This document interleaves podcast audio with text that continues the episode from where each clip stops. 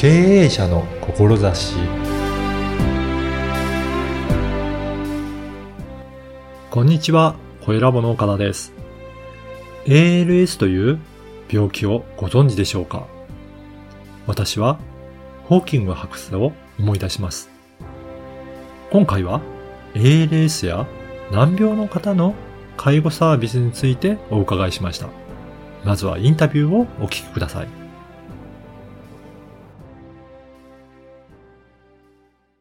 今回は有限会社光取締役の野田真由美さんにお話を伺いたいと思います。野田さん、よろしくお願いします。よろしくお願いします。野田さんは、この有限会社光でどんな事業をされているのか、まずそのあたりから教えていただけるでしょうか。はい。えー、私の事業は ALS という難病の方の訪問介護の事業ですね。うんはい、ヘルパーが、えー、お宅に訪問して、うん、えー、難病の方々のケアをするという、うん、そのヘルパーを、えー、まあ、紹介というか、派遣というか、しているお仕事です。あの、ALS という、難病のようなんですけど、はい、どういった病気なんでしょうかね？はい。あの、だんだんと筋肉が動かなくなってきて、うん、それはまあどこから始まるかわからないんですけど、はい、あの手から動かなくなる方もいるし、足から動かなくなる人もいる。うん、まああの、脳に、脳からのその、うん、情報が伝達されなくなっちゃうような感じですね。だから、例えば手が動かなくなった、はい、脳から手に動くという指令とか電波が、それが届かなくなって、そうですね。それで動くことができなくなってしまう。そうなんです。あの、まあ、はっきりした原因がまだわからないので難病なんですけど、うん、脊髄、その背骨の中にある運動ニューロンっていうところに傷が入っていて、はい、あの、順番にどんどんと筋肉が動かなくなるっていう病気ですね。これ、じゃあどんどんどんどん進行していってしまう病気なんですかね？はい、そうなんです。大体あの、2年ぐらいで、うん、まあ呼吸までできなくなっちゃうような、はい、こうやって息を吸って吐くのも筋肉を使っているので、うん、それができなくなります。あ、じゃあ、だんだんといろんなところが動かなくなって、はい、まあ、最後は寝たきりになってしまうということですね。そうですね。うん、あの最後に残るのが大体目。うん、黒目だけがかろうじて動かせるっていう方もいらっしゃいますし、はい、全く黒目も目も開けられなくなる方もいらっしゃいます。これ、あの、野田さんはどうしてこういった、あの、介護サービスを、はい、あの、しようと思、思われたんでしょうかね？まあ、あの、介護っていう世界を自分でこう、うん、志したことは一度もなくて、うん、あの、2010年に母が ALS というね、難病になってしまったんですね。はい、あの、母は大阪にいたんですが、はい、えー、入れ歯が合わないっていうところから始まって、はい、だんだん話しにくくなってきて、うん、最後はろれつが回らなくなって、うん、おかしいっていうことで、自分で検査に行って、はい、で、あの、その結果が ALS というね、難病だったっていうことだったですね。じゃあお母様がその病気にかかって、はい、そこから携わるようになってきたっていうことですかね。そうです、そうです。はい。やっぱりそれ、結構大変な病気なんですかね。まあ、あの、ものすごく大変ですね。はい、やはりあの、今日できたことが明日できないっていう状態が毎日繰り返されるので、うん、少しだけ声が出ていたのに、うん、最後はもう声も出なくなり、はい、筆談していたのが、手も動かなくなってきて、一、人で立ち上がれなくなって、歩けなくなって、で、最後は、最後というかもう本当にその、それの繰り返しなんですね、毎日。うんうん、で、昨日まで食べれたのに、今日はもう口に物を入れても咀嚼ができないっていう。じゃあ、これ、あの、介護される方も、はい、もうすごく大変な様子がなんかわかるんですけど。そうですね。うん、ついていけないんですね。その、うん、こう、やれることがやれなくなっていくことに、うんうん、こちらがついていくのが本当に大変ですね。だから日々もう状態が変わっていくので、そうなんです。そこの状態を把握するだけでも本当に大変だってことなんですね。はい、そうですね。あの、うん、うんなんて言ったらいいんでしょうかね。もうこの、老化が急速に進むっていうふうに言う方もいらっしゃるし、うん、で、よくね、あの、手すりをつけたらとかいうことって、介護のされるときにね、考えると思うんですけど、手すりつけてる暇がもうないんですね。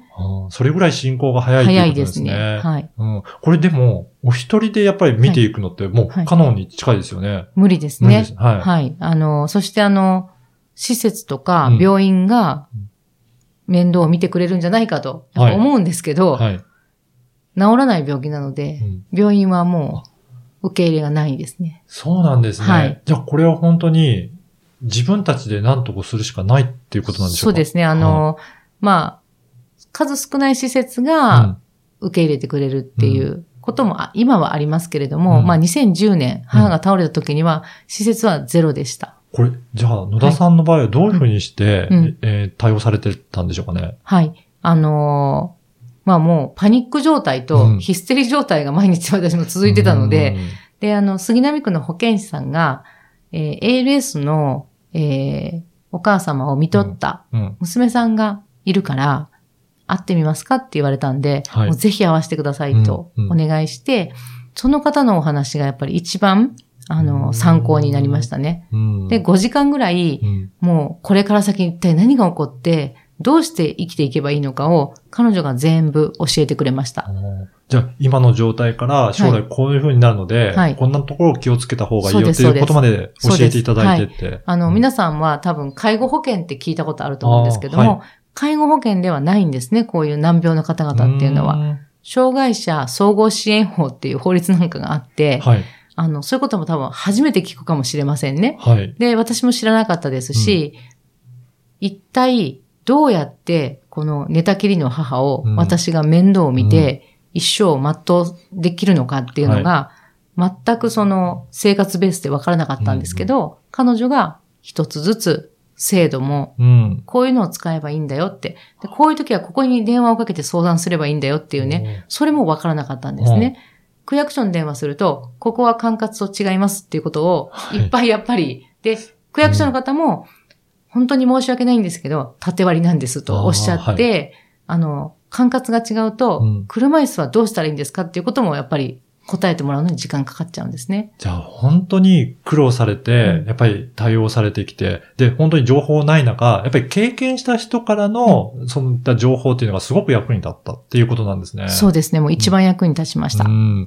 で、そこから、じゃあ、事業所を、えーやっぱり介護サービスをご自身で立ち上げていくっていうことになったんでしょうか？そうですね。うんあの、まあ、母が呼吸器をつけるかどうかっていうのがすごくポイントなんですけれども、はい。やはり生きてほしいっていうことで、呼吸器をつけてもらうことにしました。うん母は認知症もあったので、自分では決められなかったんですね。はい。なので、娘の私が決めるしかなくて、で、呼吸器をつけたら24時間介護が必要で、しかも外せないっていうことが大きな条件だったんですけども、で、24時間介護が始まるっていうことは、ヘルパーさんに来てもらえるのかなと期待してたんですけれども、あの、まあ、私の対応も悪く、うん全くね、やっぱりこう、なんて言ったらいいのかな、毎日が本当に大変すぎて、はい。あの、助けて、助けてって言うんですけど、皆さんなかなか、あの、思うようにいかなくて、で、辞めていかれるヘルパーが多く、そうなんですね。はい。これって、やっぱりヘルパーさんにお願いしても、やっぱり、あの、ヘルパーさん自体が少ないっていうことがあるんですかね？ね。はい。あの、やれる方がすごく少なかったです。特に今から10年前なので、あの、呼吸器をつけると吸引っていうね、はい作業というか医療行為があるんですけども、それをやれる人がすごく少なかったので、うんほとんどの方が辞めてしまわれてう、んもう最後はやっぱり自分でヘルパーの事業所をやって、人を増やしていって、で、母を見てもらうしかないなっていう。で、これはあの先輩、そのうん。ALS の先輩が、知恵としてはうん。授けてくれてたんですけども、うん。まさか本当に自分がやれるとは思ってなかったので、でももう本当にこう、背に腹は変えられないというか、言ってられない状態がやっぱり起こってしまって、あー自分でやることにしたんですね。なるほど。やっぱりヘルパーさんが本当に、えー少なくて、はい。それでお願いすることができないので、それで、えっ、と、光、えーか有限会社の光という、立ち上げて、はい光介護サービスというのをはい。やり始めたっていうことそうです。だからはい。まずは、はい。お母様のためにはい立ち上げて、うんで、その事業をやり始めたっていうことなんですね。そうです。はい。はい。で、今では、じゃあ、はいどんどんどんどん、そのヘルパーさんは増えてる状況なんでしょうかね。ええ、そうですね。あの、まずは母のためにう、ん。最低限のね、うん人数のヘルパーさんがいればいいやと思って始めたんですけれども、まあ、光介護サービスと看板を上げた以上、うん電話がかかってきてしまいまして、はい。はい、他のお客様っていうか利用者さんからですね、はい。あの、ヘルパーさんいませんかっていうことで、うんで、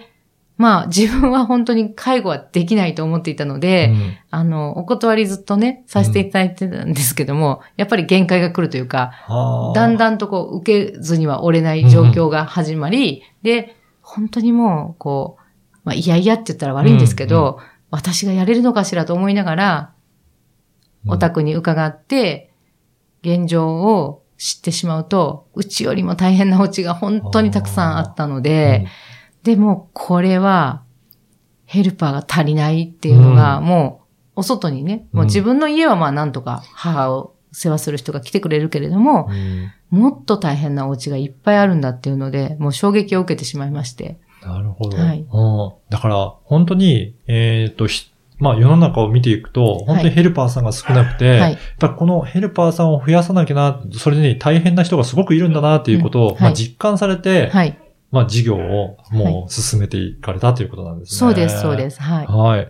あのーまた、あのーこの事業についても、はい次回も引き続きはいお話を伺いたいと思います。はい。はい。